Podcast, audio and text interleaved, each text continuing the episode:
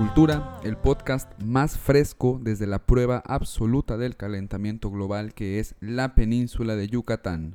Mi nombre es Elías. Mi nombre es Andrés. Bienvenidos a este cuarto episodio de Cultura. En esta ocasión vamos a hablar de libertad, angustia y aceptación en Toy Story. Qué hermoso, amigo. Qué hermoso. Temazo lo que nos espera. Sí, la neta sí. Mira, y antes de comenzar, eh, quisiera agradecer a los músicos que han tenido la amabilidad de prestarnos sus obras para introducir cada episodio. Un saludo muy grande a Retrosistema, a Quizás, escuchen su EP Vagamundos, es, es, es una genialidad. Y a Christopher Pacheco, que hoy nos facilita la canción No me preguntes cómo pasa el tiempo. Échenles un oído a todos, tanto en Spotify y en YouTube. Asimismo, queremos agradecer grandemente a la periodista y poeta Katia Rejón, quien hizo un artículo sobre el podcast Cultura para la Jornada Maya, mismo que les compartimos en nuestra página de Facebook. Pasen a leerlo, así como también pasen a leer la revista digital Memorias de Nómada, donde se habla mucho sobre cultura y más que nada sobre la cultura local aquí en la península de Yucatán. Qué bonito. Entonces, primer tema. Primer tema, ¿de qué toca hoy? Hoy nuestro tema uno es la libertad de los juguetes. Andy es Dios. Uy, claro que sí, gracias. eso se dice, amigo, eso se dice. Eso se dice. Pues mira, te cuento. Sartre va a partir de dos preguntas fundamentales a través de las cuales va a cuestionar el sentido de la existencia. La primera es, ¿la esencia precede a la existencia o la existencia precede a la esencia? Uy. Es decir, somos y luego nacemos o nacemos y luego somos? Es una pregunta bastante interesante, sobre todo porque la primera pregunta nos invita a pensar en que somos una esencia ya terminada que surge en el mundo en el momento del alumbramiento. ¿Qué quiere decir?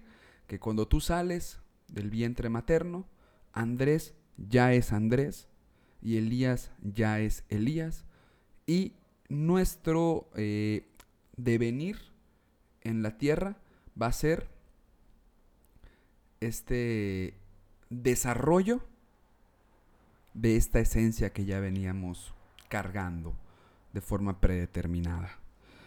Va a ser básicamente un, llegar de un punto A a un punto B. Eh, con un destino previamente trazado, yo camino por la existencia cumpliendo una especie de narrativa universal escrita para mí. Algo que ya está ahí dispuesto y en el que yo solo llego a ser un personaje narrado. Y esto pues, si estamos hablando de un narrador, inevitablemente eh, nos va a remitir esto a la existencia de una entidad divina que ha contemplado los aspectos de nuestro devenir antes de nuestra aparición en la tierra. Uy. Somos un plan. ¿Qué te parece eso? Ya estamos listos desde el momento de la concepción, ¿no? Y fíjate, sí, porque Sartre va a concebir a Dios como un artesano. Un artesano que previamente concibe lo que quiere hacer. Y entonces al hacerlo, al fabricarlo, el objeto resultante cumple ya la función para la cual fue pues diseñado, ¿no? Concebido. Exactamente. Eh, esto, amigo, es el destino. El destino, este avión que pasa encima de nosotros en este momento. Por ejemplo. Eh, lo que arrastra a Edipo a matar a su padre y sostener relaciones sexuales con su madre. Lo que empuja a Judas a traicionar a Jesucristo. Lo que nos empuja a encontrar un consuelo en el tarot. En el horóscopo, en, todo eso. En Walter Mercado, ¿no? Figura, figura, figura. Entonces, amigo, pienso en la profecía como este asomo al futuro, un adelanto en las páginas de un libro llamado Vida. Quizá un poco cursi este ejemplo, ¿no? Pero eh, la profecía parte o existe eh, a partir de que nosotros suponemos la existencia de un destino. Entonces, el clarividente, el que puede ver el futuro, es capaz de adelantarse páginas, es capaz de, y, ahí atisbar lo que viene para nosotros. Eh, es esta fuerza, el destino, que motiva, por ejemplo, a Voldemort en la saga de Harry Potter. Hay una profecía. Una profecía de que uno no puede vivir sin el otro, que tienen que destruirse. Y como tú dices, no, es, es adelantarse unas páginas para que este futuro que viene, sí lo ves, pero al mismo tiempo lo interpretas, ¿no? Porque no lo tienes seguro. Exactamente. Entonces, el destino va a ser una fuerza que tranquiliza nuestro espíritu. Y nos tranquiliza cuando nos asomamos, a veces sin querer, por pura casualidad, a lo insondable que es existir. No podemos escapar, nos, nos constriñe y nos conduce. La acción tiene sentido por sí misma. Hablamos la relación que tiene el destino con los Vengadores en el podcast antepasado. Como la configuración del héroe. De vayan, a, vayan, a, checarlo, también se pone ahí muy interesante esta, esta cuestión. Eh, por otro lado, si la existencia va a precedir a la esencia, estamos, según Sartre, nadando en las aguas de la libertad. Mientras que el destino nos predetermina, traza un camino para nosotros. Si la existencia precede a la esencia, ya estamos propiamente tomando las riendas de la existencia. Nadamos en las aguas de la libertad. En este océano de... Océano, sí, profundo, todo Lo, que, lo que implica, ¿no? Está en el riesgo de ahogarse. Abismal, exactamente. Eh, entonces, el, el, existencialismo, tanto creo yo de Heidegger como de Sartre, tiene una fuerte tendencia atea, contrario al de Kierkegaard, que, es más cristiano. Que es un, exactamente. Eh, y entonces ellos van a partir de la idea de que no hay tal cosa como la divinidad o una naturaleza humana que tracen los caminos de la humanidad. Esto quiere decir que cuando desaparecen, quedamos a merced de nosotros mismos. El ser humano es uno y todo. ¿Qué te parece eso? Es la medida con la cual medirá su entorno y dará sentido al cúmulo de signos construidos por él mismo, obviamente, expuestos más allá de su cueva. Esto es brutal, porque si el ser humano está a merced de sí mismo y de la producción de signos que él es capaz de emitir, entonces la medida del mundo es la medida humana. La medida que nosotros le damos. Exactamente. Que hemos creado. El mundo que nosotros hemos interpretado es un mundo humano, que funciona con base en nuestros conceptos, que funciona con base en eh, este, esta búsqueda de darle sentido a esto que está afuera. Entonces, quizá amigo, no sé qué te parezca, nuestro mundo es lenguaje nuestro mundo es comunicación de la observación del exterior. Sí, de nombrar el exterior y siempre en función de nosotros, de nuestro bien, de nuestros propios ideales, ¿no? Siempre la construir a la naturaleza a partir de mi razonamiento. Exactamente, y esto pone en jaque los sistemas de verdad que hemos construido, por ejemplo, el sistema correspondista de la verdad, que tiene que ver con la correspondencia que existe entre el objeto que está allá afuera y la idea que se genera sobre él. Pero entonces, si comenzamos a entender que el humano es la medida de todas las cosas porque es quien interpreta, Entonces no hay una relación directa tal cual entre el objeto observado y el lenguaje que lo construye. Porque no podemos ver ese objeto que está ahí en la realidad tal y como es, si no es a través de un lenguaje que lo ha nombrado. Está cabrón, ¿no? Está interesante. intenso, ¿no? Está intenso. Eh, pero bueno, o sea, no quiero caer como en lo antropocentrista. O sea, no quiere decir que el mundo sea exclusivamente humano. Hablo del mundo como concepto. Hablo de, que a donde volteemos siempre hay un concepto que nos está dando el sentido del mundo. Es lo que... Si volteamos hacia arriba hay un cielo. Sí, y, y, todo lo que, lo que nosotros atribuimos con el cielo, todo cómo nosotros construimos todas estas partes, ¿no? El significado, el significante que eco plantea, pero siempre en función de lo que nosotros hemos construido de este mundo. Realmente, si lo queremos ver de esta forma, nosotros no sabemos cómo está construido el mundo de las hormigas, o sea, desde adentro. Exacto. puede haber otra cosa completamente diferente. Pero lo que nos rodea es una interpretación humana. O sea, lo que nos rodea a nosotros como especie es la interpretación del mundo que nosotros le hemos dado a través del lenguaje. Está duro, ¿no? Entonces, la acción, amigo, va a tener sentido en función del sentido otorgado por nosotros mismos a esa acción que se está desarrollando. El ser humano, entonces, será una proyección de lo que es. Y aquí hacer una distinción muy interesante. El ser humano se proyecta, pero el existencialista es necesario que se proyecte y que no sea lo que quiere ser. Porque el querer es un resultante del hecho de sí mismo. Y es previo, por lo tanto. Entonces, lo que yo quiero ser tiene que ver necesariamente con una proyección del pasado. Digo, no con una proyección del pasado, digo, con una cuestión del pasado. Yo quiero ser a partir de lo que fui. Sin embargo, la proyección es desde donde estoy, desde lo que soy hacia el futuro. Entonces Sartre dirá, ninguna moral general puede indicar lo que hay que hacer. No hay signos en el mundo. Y por eso decíamos esto, si no hay signos en el mundo, porque todo es indescriptible, la primera fuerza salvaje, o sea, ni siquiera... Entonces el humano es quien produce signos y entonces también quien los interpreta.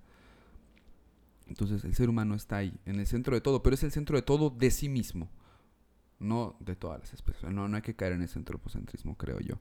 Entonces, la elección es la acción más importante para el existencialista. Entonces, déjame como trazar en un ejemplo estas dos cuestiones, ¿no? tanto de la idea de la esencia que precede a la existencia, como de la existencia que precede a la, a la esencia. Si yo ahorita agarro mi celular y lo tiro contra la pared, pensando en la idea de que la esencia precede a la existencia, entonces mi acción tiene todo el sentido del mundo, porque me está eh, llevando al cumplimiento de mi destino, me está acercando a esa trascendencia que tiene, que tiene llegar al punto B. Yo estoy eh, retroalimentando esa narración universal que está escrita por alguien superior a mí y entonces trasciendo en ese sentido. O sea, estoy cumpliendo con ese, con esa tarea, estoy cumpliendo con, con esa esencia que para mí fue dispuesta. Pero ahora, si nosotros pensamos que la existencia precede a la esencia, si yo tiro mi celular, la acción no tiene más valor que la elección de haberlo tirado. Porque por sí misma esa acción no tiene sentido ya queda a responsabilidad tuya. Exactamente, o sea, no hay ahí un plan superior que decía, tira tu celular. No, no, yo agarré, pum, lo estrellé contra la ventana, ¿no? Y ahora tengo que comprar otro, etcétera, y tengo que cargar con las consecuencias. Yo ahora tengo que elegir. Entonces, esta elección, esta, esta facultad de decisión, eh, no puede llevarnos, amigo, a un individualismo voraz se necesita que seamos responsables de cada acción por la importancia que éstas tienen, porque nos construyen. Por lo tanto, y esto es interesante, cada acción va a ser un statement de lo que soy. Pero no solo de lo que soy, sino que legisla y construye un modelo universal de humanidad. Lo que yo haga, lo que yo declaro que soy, tiene que quedar en claro que es un modelo para toda la humanidad. Si yo quiero tirar basura y elijo tirar basura, estoy diciendo que tirar bien, que tirar basura está bien para toda la humanidad. Y ese es un peso grandísimo. Yo lo metaforizo con el Atlas, con la figura mitológica del mm, Atlas, que se ha colgado el mundo a la espalda. Y esta es la angustia y esta es eh, la responsabilidad que pesa sobre nosotros. Eh, darnos a nosotros, tener esa capacidad de empoderarnos para elegir, conlleva esta responsabilidad de cargarse el mundo en sus espaldas. Y esto Sartre lo va a expresar en una frase que me parece bellísima. Eligiéndome, elijo a la humanidad. Wow. Ahí radica la responsabilidad. Cualquier desvío, amigo, raya en el narcisismo. No hay libertad sin la comprensión de la responsabilidad de elegir. Y esto nos va a conducir a la angustia, pero no me quiero adelantar. Entonces, esta confrontación de estos dos modelos de percepción del mundo, destino contra libertad, se va a manifestar en el centro de la narrativa de Toy Story, amigo. Los juguetes representan una expresión de la sociedad humana, ordenada de acuerdo con jerarquías, moral, etc. Woody es el líder y podemos ver ciertos instrumentos de ejecución del poder. Está el ejército, los consejeros, etc. Son un organismo autónomo que ha desarrollado sus propias leyes y organización. Su movimiento y conciencia es totalmente independiente hasta que aparece un personaje en escena. El buen Andy. Uh. Y ahí es donde vemos esta cualidad de Dios que tiene Andy, porque comienza a jugar y borra todo rastro de autonomía. Mueve, dobla, barre, manotea, descompone. Con su presencia, los juguetes borran todo rastro de individualidad de sí mismos. Esta aparente dicotomía que tiene que ver entre la libertad y el destino, otra vez, eh, es en realidad, creo yo, una convivencia, humanidad, divinidad que el existencialismo sartreano se dedicó a reflexionar. Porque, te cuento, para el existencialista resulta muy incómodo que Dios no exista, porque no hay una moral a priori escrita en el cielo. No lo decía en la cita pasada. Sí los juguetes de esta sociedad se dejan conducir, y aquí viene como la cuestión, pero no responden a los, a los modelos construidos por Andy. El señor cara de papa no es malo, Rex no es feroz. El señor Ham, ¿no? Ajá. Ham no es un... No es el, genio malvado que es el doctor Exactamente. Conviven con estas representaciones divinas. Pero porque suprimirlas conlleva el caos. Ya lo decía Dostoyevsky. Si Dios no existe, entonces todo está permitido. Pero tampoco se dejan dominar por ellas. Son libres. Siendo, creo yo, este proceso de liberación eh, la evolución que tiene Woody. Es decir, Woody va aprendiendo a soltar poco a poco la mano de Andy. Se revela contra Sid cambia de dueño. En la 2 se quiere ir a exponer un museo dejando a Andy. Y entonces quizá ahí viene la idea de que Dios está ahí y tiene múltiples formas y estamos conviviendo con esta idea. Pero no nos construye del todo. Está bastante denso ahí el planteamiento de, esta película, amigo. Entonces, Buzz Lightyear, ya hablando de este personaje hermoso, viene a representar una afrenta a todo este modo de vida trazado por Woody como líder en esta sociedad. Él es un guardián espacial. La vida tiene sentido por sí misma para él. Hay un destino trazado y habita de forma coherente tanto en el juego de Andy como en su devenir sin él. Y esto como que pone fin a la pregunta, creo yo, ¿no? De por qué si vos cree que no es un juguete, por qué se tira cuando aparece Andy. Yo creo que es por esta correspondencia, por esta coherencia que existe. Sí, porque es diferente a, como dijimos, a Ham, el señor cara de papa. Él es un guardián espacial, y así, y así lo juegan y, y así mismo lo exalta Andy como el mejor, como el gran guardián defensor del universo que tiene todas las capacidades para destruir y para crear y para salvar. Entonces, esta coherencia es lo que hace que, pues creo yo, Vaso se, se desmaye, ¿no? O sea, bueno, que, que, corresponda a, su función de juguete porque sigue siendo la identidad que él asumió el destino que él tiene pensado. Exactamente. Entonces, la presencia de voz desestabiliza el establishment porque Woody intenta encajarlo una y otra vez en la visión de mundo que tiene este colectivo, que es altamente pues, eh, basada en esta libertad, que la existencia precede a la esencia. Entonces, esto se expresa de maravilla en la escena de vuelo por el cuarto, cuando dice, puedo volar por el cuarto con los ojos cerrados. Ah, y surge una contraposición muy interesante, la de la causalidad frente a lo dado, lo predeterminado. Porque vos, debido a su visión de mundo, sí vuela y hace creer a todos que sí lo hace. Cuando aterriza todos le aplauden. Pero Woody, que lo ve detrás de los ojos de con los ojos de la racionalidad, lo que ve es una suma de causas que dan como resultado la experiencia del vuelo o la apariencia del vuelo. Y este choque es lo que lleva a la confrontación, a un cambio en cómo se construye la verdad dentro del colectivo. Y se refuerza pues magníficamente con la canción. Le quiero contarte de los cambios extraños que hay en mí. O sea, lo que vemos ahí es cómo cambia el poder, cómo cambia la voluntad de verdad de un pueblo, de una sociedad. Y entonces, finalmente, en un intento por la recuperación de esta verdad y este poder, Cudi va a empujar a vos por la ventana. Y ambos se quedan sin Dios en el desamparo, viviendo a merced de la propia responsabilidad de sus acciones, casi muriendo Woody aplastando por un tráiler.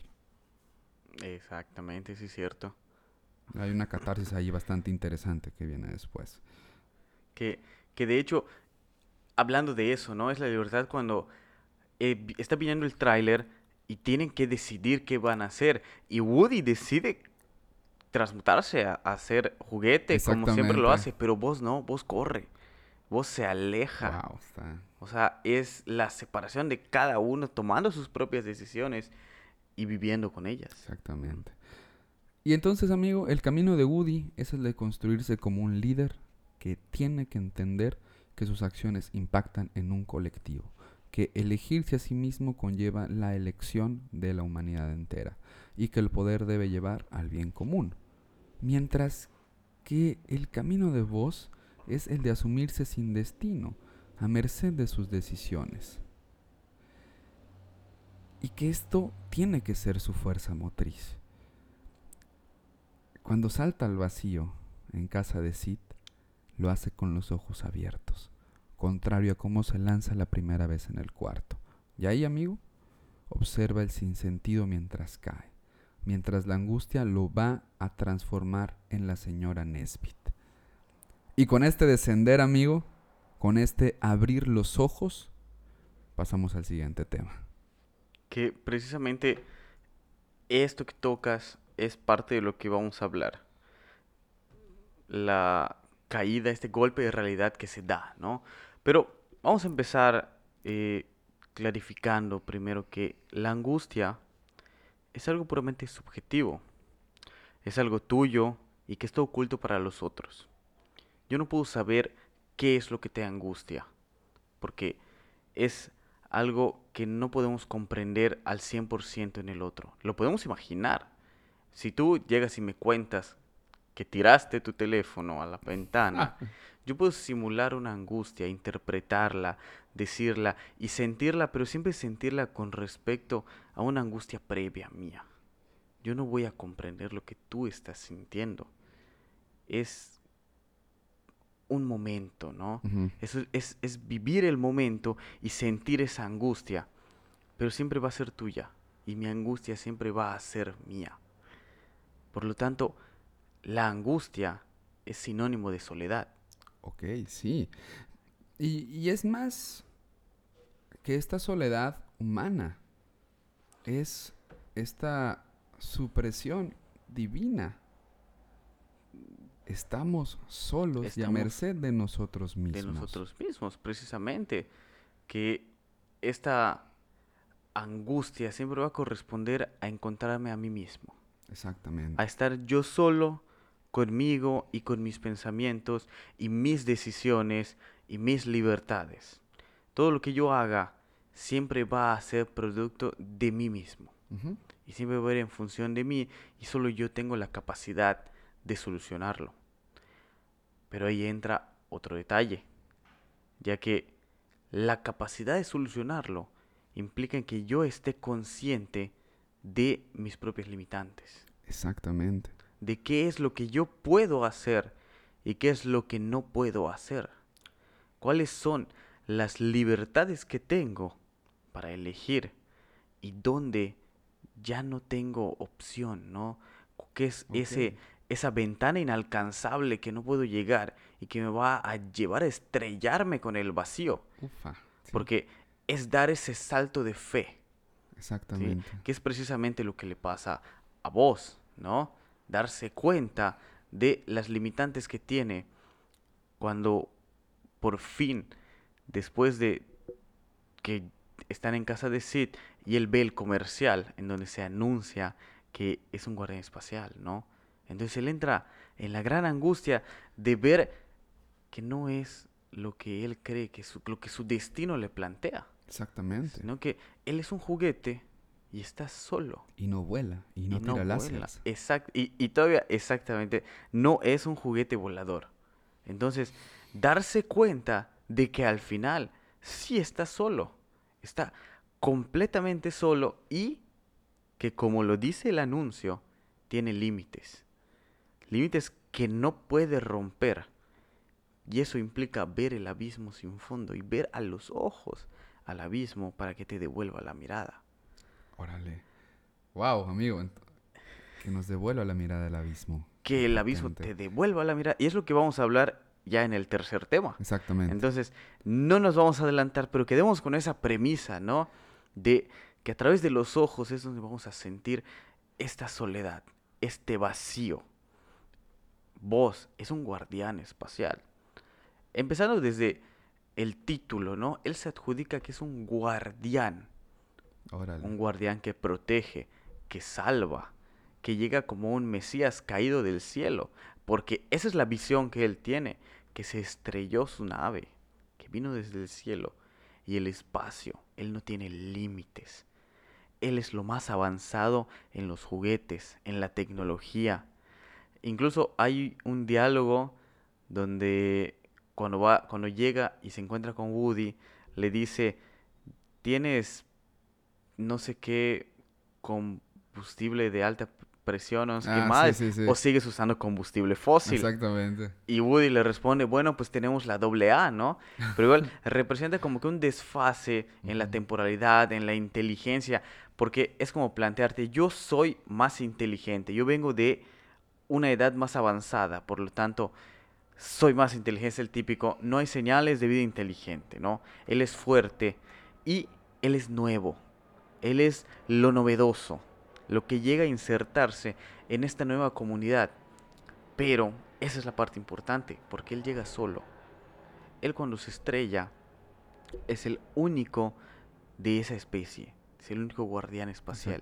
Y es el gran cambio, porque si te fijas, viene a ser el único juguete electrónico, fuera de sí. control remoto, por ejemplo, ¿no? Pero de, hablando de los protagonistas, tenemos a Rex, tenemos al señor Cara de Papa, tenemos a Ham, tenemos a Woody, todos muñecos cuales Andy les da vida, distinto a Vos, que Vos puede hacer más cosas sin la necesidad directa de Andy, Exacto. ¿sí? O sea que él sí puede lanzar láseres con sus lucecitas, Sí. o puede abrir sus alas, en donde ya simular esta, pues estas acciones, ¿no? Donde la imaginación de Andy se tiene que corresponder a los artefactos que vos tiene. Exactamente. Y de hecho hay una parte donde Woody jala con tristeza su cordón. Exacto. Y, y, y de hecho se burlan de, de eso, ¿Y lo- tú qué los juguetes, dice, ¿no? donde eh, que, que suena como una máquina, no sé qué, o sea, Ajá. dan a entender que él es viejo, que está obsoleto y que la nueva generación viene a desplazarlo, ¿no? Pero vos sigues siendo un extraño. Sí lo aceptan, pero Woody no. Woody como líder lo hace a un lado. Entonces vos se tiene que adaptar a todo esto, ¿no? A cuáles son las nuevas condiciones que hay en esta comunidad y enfrentarse a nuevos problemas que los otros juguetes no. En este caso su nave. La primera premisa que tiene Voz es reparar su nave espacial. Llega y empieza que conseguir cinta, ¿no? Para arreglar el ala y siempre todas esas acciones son cosas nuevas para el equipo, para, para los demás juguetes y buscan ayudar a Voz, pero Voz entonces empieza a desplazar a Woody, convirtiéndose en este nuevo líder, ¿no? Es dando cuenta de que es lo que poco a poco va llevando a vos y a los demás a que tiene varios conflictos como guardián espacial y que tal vez no sea todo lo que hay en su existencia, ¿no? Quería pensar un poco en Kierkegaard que nos dice, que la angustia se origina en una multiplicidad de posibilidades que imagina el hombre, trasunto de la infinitud con la que se debate a pesar de su finitud. Qué bonito. Pero es un intentar alcanzar un infinito a través de una existencia finita, como tú y yo. Tratar de llegar y trascender, ¿no? De que tenemos una libertad que nos provee de una infinidad de posibilidades, pero ¿cómo las haces todas en un periodo de, de tiempo? De 75 años tal vez, más menos. Exactamente. Nosotros somos finitos, nos extinguimos, nos deterioramos con el tiempo. Conforme pasan los días, nos cansamos, tenemos errores, tenemos bajas, Hace unos días me dolía la garganta. Si se me hubiera roto una cuerda vocal, ¿qué hubiera hecho? ¿Sí? No hay manera. Pero tal vez eso no es para vos. Porque vos, Él es lo contrario. Él puede tener una existencia infinita porque no se está adjudicando a la cronología. Él no envejece. Exacto, pero yo creo que tiene que ver con su condición de que la esencia preceda a la existencia. Porque detrás de la esencia que preceda la existencia hay una promesa, que es la promesa de la vida eterna o, la promesa de, la reencarnación. Exacto. Es, es este nosotros ver qué hay después. Exactamente. Pero para ellos no hay un después, tal vez no lo sabemos, porque su infinitud ya está. Exacto. Desde el momento en que son creados, en que nacen, en que desarrollan conciencia, en que salen de la caja, porque esa es la premisa en la cual por fin tienen vida, ¿no? En el momento en que salen de la caja, su existencia inicia su infinitud. Pero sus capacidades no son infinitas, por el contrario, no pueden hacer todo, no tienen las mismas posibilidades de ejercer como nosotros humanos, ¿no? Como nosotros para decidir que ya no quiero vestir de tal forma o ya no quiero hacer determinadas formas. Ellos tienen otro, otras premisas, son finitos. Entonces, siguiendo la frase de vos, al infinito y más allá, correspondería a que Él va a trascender tanto como sea posible porque él no tiene la misma esperanza de vida que los humanos y va a vivir y va a vivir por siempre, sino un fin último. Él siempre va a estar en la misma edad hasta que sea destruido, si es que llega a ser destruido. Porque aunque esté roto, él puede seguir viviendo. Y eso es lo que vemos. Se le rompe el brazo y en las siguientes películas se repara. En la segunda película a Woody igual le cortan el brazo pero aún así lo restauran. Él puede continuar. Él no siente esta limitante. Entonces, si no se da la completa destrucción de su cuerpo físico, su existencia no acaba. Entonces él puede seguir y seguir viviendo como un juguete. Pero, al ser un juguete, no puede volar. Él es incapaz de volar volviendo al abismo, ¿no? Él se para al borde de las escaleras, ya consciente de este pesar, ¿no? Con los ojos abiertos. Con los ojos abiertos. Y es, es cuando ya está consciente de sus limitantes. Y a pesar de eso, da este salto de fe que lo lleva a ir cayendo y ver cómo se aleja primero el cielo.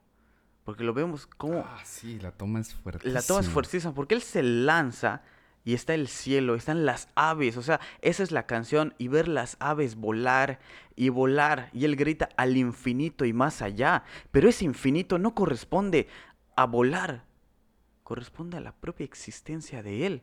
Órale, sí, pues sí, güey. Pues y es que es ahí a donde va, cuando se lanza y de repente le muestran que ese infinito que él estaba pensando no es y lo empiezan a bajar de su nube, de su torre de marfil, a que se estrelle con la realidad y te muestren, este es tu infinito, para que cuando se golpee y se rompa, a pesar de que esté roto, roto físicamente y hasta en espíritu, él sigue vivo.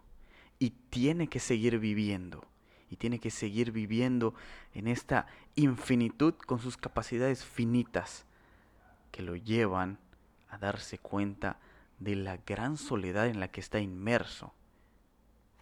Que no hay un destino, que no hay un Dios que lo espera del otro lado.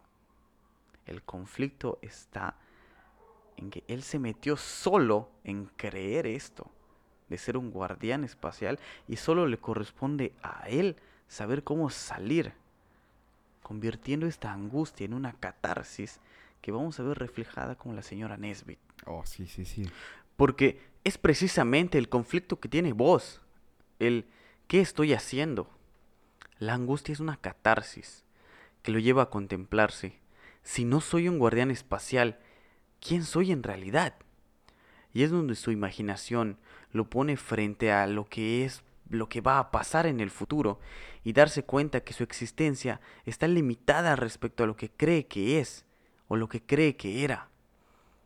Aquí ya no estamos con Andy, sino con la hermanita de Sid, que le dice, aquí está tu libertad, vívela.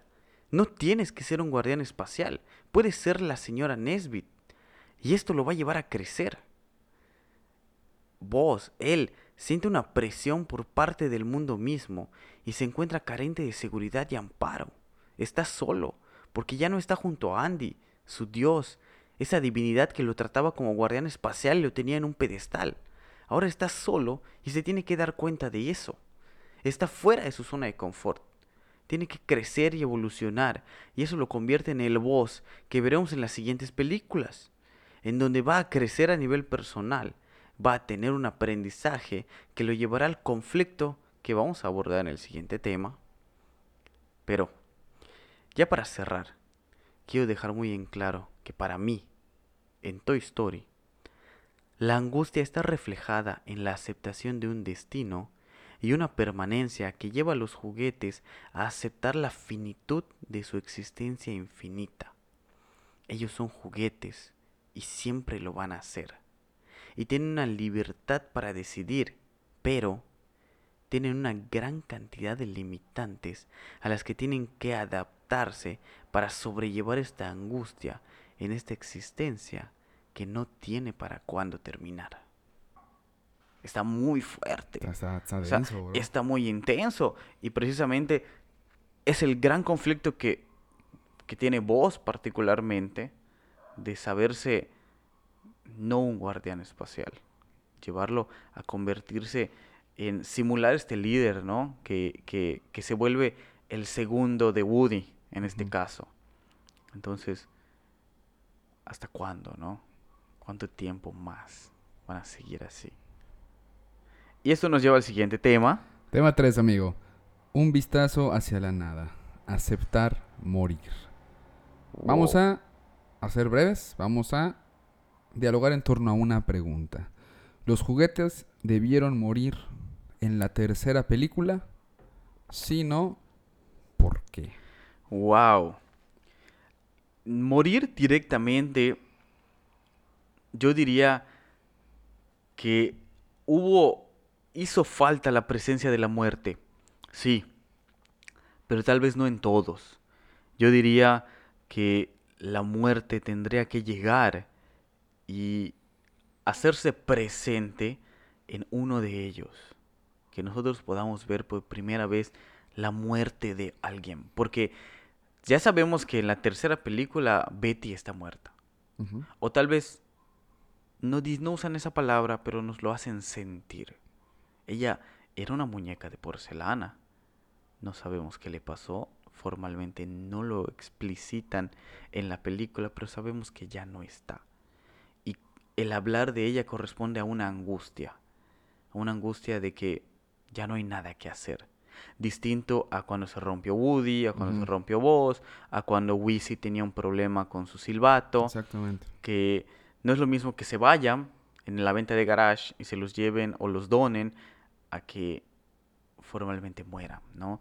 Entonces, yo diría que hizo falta la muerte y a mí me hubiera gustado mucho que hubiera eh, visto esta muerte a partir de Woody, tal vez, ¿no? Ok, puede ser. A partir de, de que se acabó Woody y cómo los, los personajes, los juguetes lidian con esto, ¿no?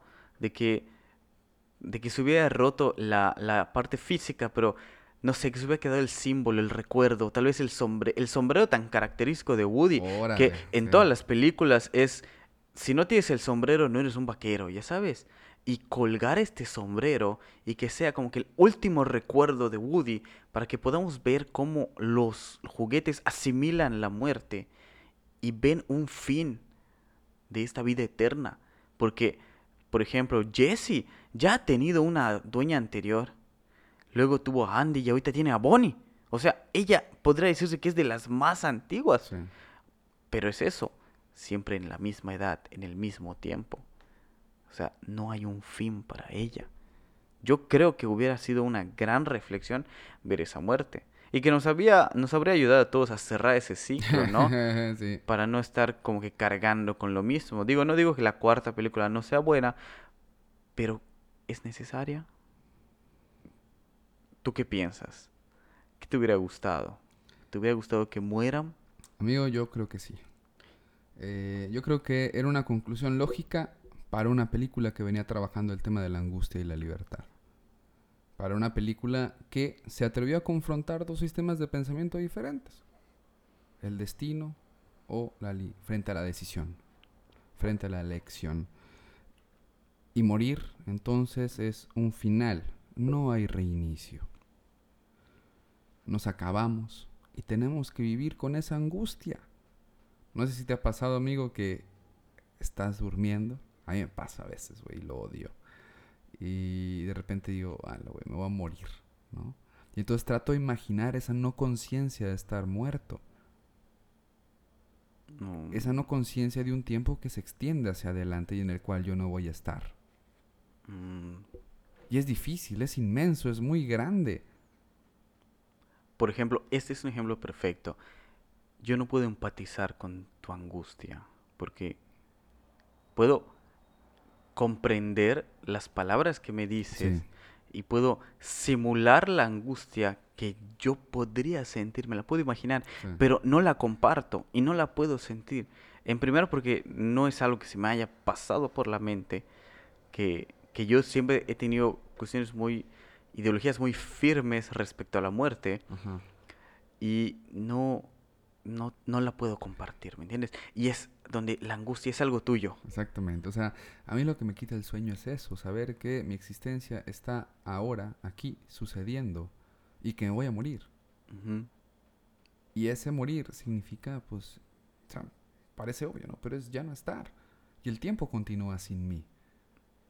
Y todos continúan sin mí.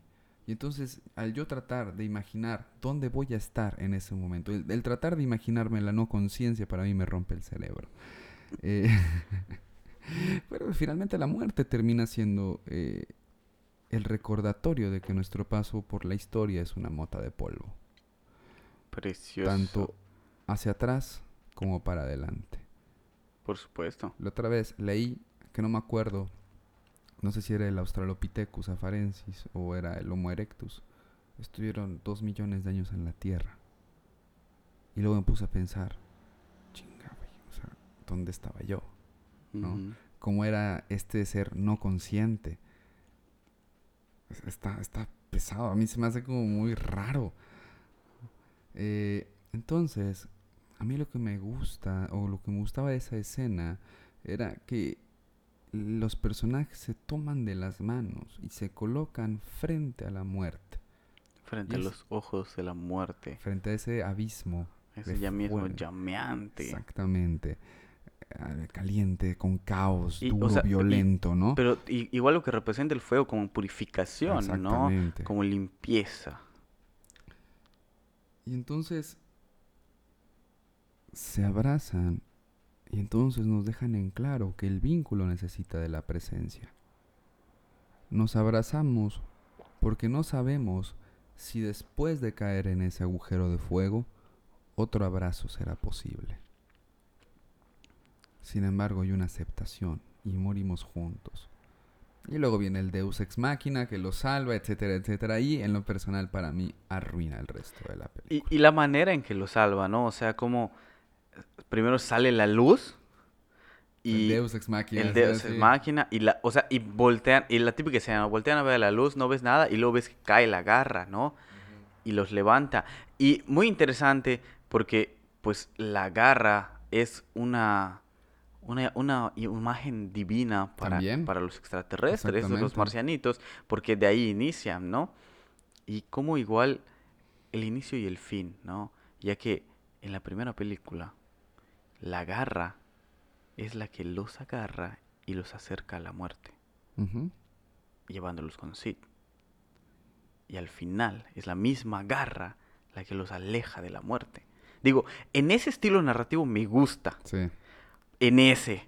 Pero. Pero el Deus Ex Máquina que se dio para salvarlos, yo, es lo que digo, yo hubiera preferido que si se hubiera dado, si, si, si le van a dar los juguetes a Bonnie, que, que Woody hubiera finiquitado.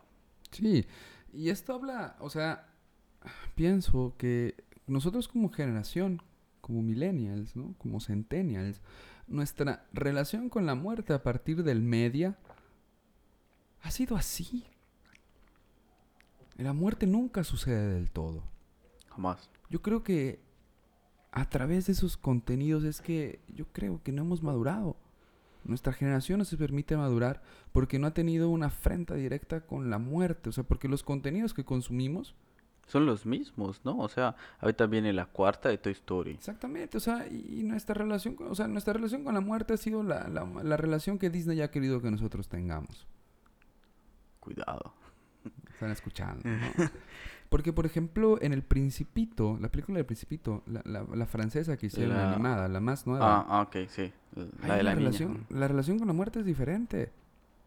El Mm. personaje muere y no hay otra cosa que puedas hacer. Sí, y, y es la, la afrenta del personaje de, de, de qué es la muerte, cómo funciona y que ya estuvo, ¿no? Y no muere de forma heroica.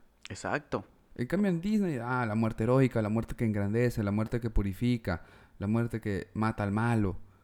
Pero no, no, no hemos consumido realmente la muerte humana, la muerte que nos lleva a la finiquitud y de la que no hay. Y que no hay retorno, ¿no? Exactamente. Y que es porque luego empiezan a sacar, siguen la saga y siguen la saga y y siguen ahí la van los saga. remakes y ahí y, viene... y ahí van los remakes. Y, y algo interesante de los remakes, ¿no? O sea, ahorita están haciendo el remake con live action. O sea, tú, tú lo veis, nosotros marcamos una generación que lo vimos en animación y ahora lo vamos a volver a ver. Y para sentirnos un poquito más grandes con respecto a nuestra edad, entre los 20 y Sí, pero- 30, es, mira, estamos en live action, ¿no? Eh, pero van a ser, o, o sea, la de Aladdin, por lo que he visto en los trailers, va a usar las mismas canciones incluso. Entonces, y por ejemplo, ahorita que viene la del Rey León, ¿no? Tú podrías decir, ah, es que a mí me traumó la muerte de Mufasa. Sí, probablemente. Pero es eso, Pero Mufasa, Mufasa no está. Mufasa no está muerto. Exactamente. Es, es el regreso constante, el sentirlo y la, la vida eterna, ¿no? Entonces, quizá haya ahí, cierto, creo yo, infantilismo por parte de nuestra generación con esta eh, relación que tiene con la muerte, sobre todo a partir de los contenidos masivos que consumimos. ¿Qué te parece, amigos, si cerramos este, esta bonita charla? Maravillosa. Grande, me, me gustó mucho este tema, me gustó mucho investigarlo. Leer a los existencialistas siempre es ah, angustiante. Pero, ¿y cómo se adaptan muy bien, ¿no? A, este, a esta saga, porque ya no es solo una película, Sí, ya es toda una saga, y que yo, yo invitaría a nuestros escuchas que después de ver, de escucharnos, vean la película otra vez, analícenla, busquen esos puntos de la angustia, de la libertad donde eligen los personajes y cuando se dan estas aceptaciones de su propia realidad, de su propio destino y la muerte que tienen, ¿no? Exactamente. Pues bueno, amigo, esto fue Cultura, el podcast más fresco desde la prueba absoluta del calentamiento global que es la península de Yucatán. Muchas gracias a todos, un abrazo afectuoso. No olviden seguirnos en las redes sociales, estamos en Facebook como Cultura, también nos pueden encontrar en YouTube, en Spotify, En en Apple Podcast Y Google Podcast. Google Podcast. donde se les acomode mejor.